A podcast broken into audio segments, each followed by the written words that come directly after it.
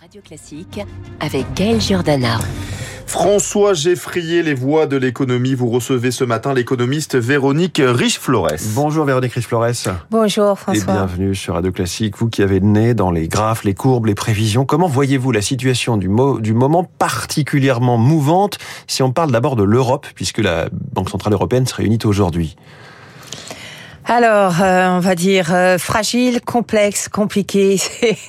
Pour résumer, non, la situation sombre, surtout, ça conjoncturelle, euh, la, la situation conjoncturelle s'assombrit très rapidement. hein. Ça a commencé en début d'été, c'est très net. hein.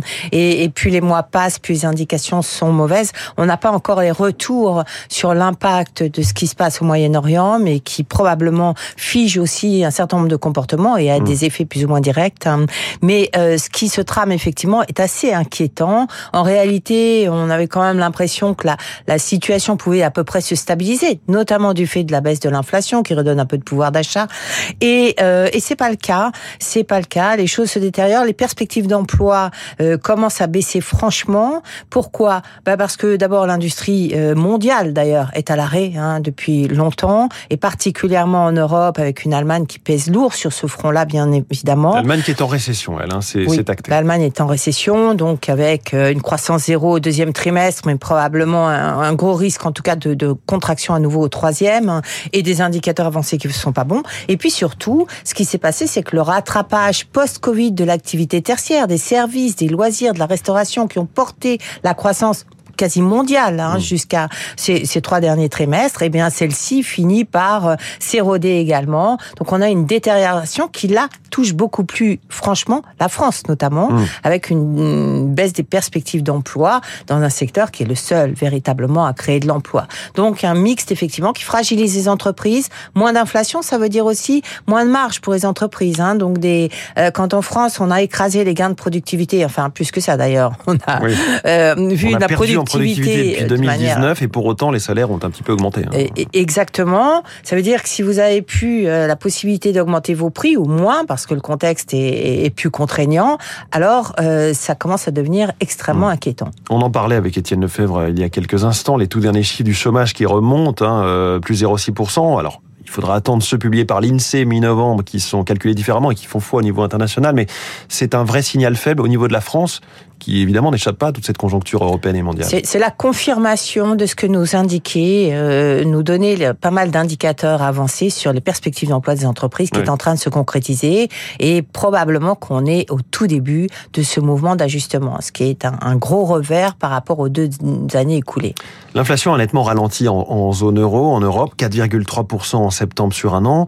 On était au-delà de 5, hein, 5,2% le mois précédent sur un an toujours. Ça va encore baisser ou on commence un petit peu à atteindre un noyau dur Ça va baisser, euh, ça va baisser pour des raisons euh, essentiellement statistiques. D'ailleurs, on parle beaucoup d'effets de base, vous savez, Oui. des économistes, parce Si que on compare sur l'inflation, un an, forcément. ben voilà, l'inflation se calcule sur 12 mois et les effets, euh, les prix énergétiques par rapport à il y a 12 mois sont en forte baisse. hein, ce qui, il y a aussi un petit peu d'alimentaire, mais ce qui euh, Typiquement sur l'alimentaire, en ce moment, les prix sur un an n'augmentent plus beaucoup, mais sur deux ans, on a, on a gagné quand même 20%. Et, hein. et oui, ce qui a été gagné euh, va pas euh, probablement pas euh, disparaître, mais euh, dans le calcul effectivement de l'inflation annuelle, c'est une contribution qui disparaît. Donc ça veut dire quoi? On a déjà perdu un bon point d'inflation à cause de ces effets de base euh, en septembre, et en octobre, euh, ce qui se profile, c'est euh, toute chose égale par ailleurs une baisse de 1,4. Donc ça nous ramènerait à une inflation potentiellement de 3%, voire un, un dixième en dessous. Probablement que ce sera pas la chose parce qu'on a un petit peu de hausse des prix de l'énergie, mais on, on sera très proche de 3 vraisemblablement. Alors, si vous rajoutez à cela effectivement le du, de la détérioration des perspectives de demande, qui est maintenant très nette, effectivement, on a sans doute euh, des perspectives d'inflation qui devraient baisser plus rapidement que ce qu'escomptait même la BCE Mm. euh, au mois de juin. Alors, on observe ces derniers, ces derniers jours une remontée des taux longs. On entend en ce moment que les taux longs font une partie du job de la BCE. Qu'est-ce qu'on entend par là? Alors, on entend par là qu'effectivement, vous avez des banques centrales qui remontent leur taux directeur, sauf que euh, l'économie fonctionne pas, euh, se, se finance pas euh, au taux directeur. Elle se finance à moyen, long terme, 5 ans, 7 ans, 10 ans. Et ça, ce des taux essentiellement déterminés par l'évolution des emprunts d'État, des rendements des emprunts d'État. Or, ceci, dans un premier temps du resserrement monétaire, ont moins bougé. Mmh. Ils ont beaucoup moins monté, donc on a une inversion de la courbe des taux qui a marqué quand même les deux dernières années. Et euh, depuis euh, depuis le printemps et particulièrement depuis le mois d'août, cette partie, ces taux à long terme remontent, alors que les banques centrales euh, sont sur le point d'arrêter la, le durcissement monétaire. C'est cette partie longue des taux. Alors pour tout un tas de raisons, ça peut être des perspectives hum, d'inflation à long terme qui sont encore euh, plutôt euh, élevées. Ça peut être les risques géopolitiques, bien évidemment. Tout ceci a néanmoins pour effet de euh, de transmettre le choc de politique monétaire de manière beaucoup plus rapide Oui. aux agences économiques, l'immobilier, les entreprises, etc. Habituellement, c'est 12 à 18 mois. Sur l'immobilier, c'est évidemment beaucoup plus vite. hein. Là, ça va plus vite Oui. et surtout euh, situation très tendue qui est la situation actuelle. Donc effectivement, cette remontée des taux longs fait le job. Elle fait aussi le job sur les États parce qu'il est euh, manifestement, il va être plus difficile de financer euh, le, le soutien à l'économie et on le voit d'ores et déjà. Les discussions budgétaires, particulièrement en France, mais pas que, sont beaucoup plus dures, beaucoup plus rigides. hein. Oui. Et, et- et bien évidemment, tous ces effets-là contribuent effectivement à relayer la politique monétaire et à, à créer un contexte politique économique beaucoup plus Oui. euh, rigide et beaucoup plus sanctionnant pour l'activité. Dans ces conditions, que peut faire la BCE qui rend sa décision aujourd'hui? Alors la BCE nous avait dit euh, au mois de septembre, le niveau des taux et les mécanismes de diffusion des hausses passées devraient être suffisants, donc on va sans doute arrêter de remonter taux- les taux d'intérêt. Je pense que les tendances récentes lui donnent totalement raison.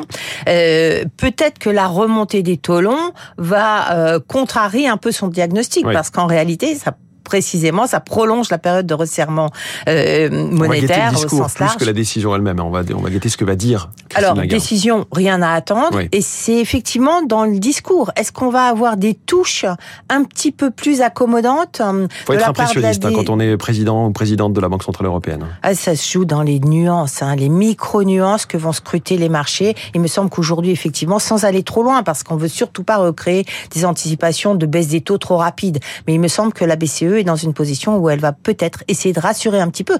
Vous avez des situations, notamment sur la l'Italie, avec des écarts de taux entre la, la dette italienne et la dette allemande, qui commencent à devenir un sujet. Qu'en est-il aux États-Unis? Depuis deux ans, la courbe de l'inflation et l'action de la Banque centrale, en l'occurrence la Fed, euh, étaient en avance sur l'Europe. Aujourd'hui, j'imagine que c'est plus si évident de prolonger ce, ce parallèle. C'est plus si évident, effectivement, pour la bonne et simple raison, c'est que pour l'instant, la conjoncture tient. Alors, Ouais. elle tient en surface. hein. Quand on mesure euh, la croissance du produit intérieur brut, on mesure pas tout, et notamment les distorsions qui peuvent s'opérer dans une économie. Il y a énormément de distorsions. Ce choc de prix après le Covid, après tout un tas de choses, hein, a, a créé une économie à deux ou trois vitesses. Donc, on essaye de se repérer. Pour l'instant, effectivement, et on le voit bien, la Banque centrale était réticente à, à adoucir le ton. Néanmoins, les, les crispations, alors on parle d'immobilier également, hein, vous regardez les prix de l'immobilier dans leur globalité, on a l'impression qu'il se passe rien, que le marché est complètement insensible à, la hausse des taux. En réalité, il faut corriger ces chiffres moyens des transactions des, qui font l'essentiel des ventes aujourd'hui, des, des, des maisons et Ouais. des habitations à plus fort, euh, les, les plus coûteuses. Donc il y a, il y a quand même beaucoup de signes de fragilité, mais euh, effectivement ça tient. Alors la Banque centrale américaine euh, c'est aussi que quand les taux longs montent en accéléré, eh bien finalement son action va se diffuser sans doute beaucoup plus rapidement, ce qui justifie le changement de ton de Jérôme Powell la semaine dernière d'ailleurs. Et on va donc euh, guetter ce qui va se passer euh, ce soir du côté de la BCE, la semaine prochaine du côté de la Fed et vos analyses, Véronique Riche-Flores, euh, sur votre site notamment, hein, Riche-Flores Research. Merci beaucoup. Merci. Notre voix de l'économie ce matin sur Radio Classique. Merci François Geffrier. À demain. À demain. 6 heures avant vos vacances, hein, je Oui. crois. C'est le dernier jour. hein. Pour la matinale de l'écho Radio Classique, il est 7h22. Marc Lambron parle français aux Français.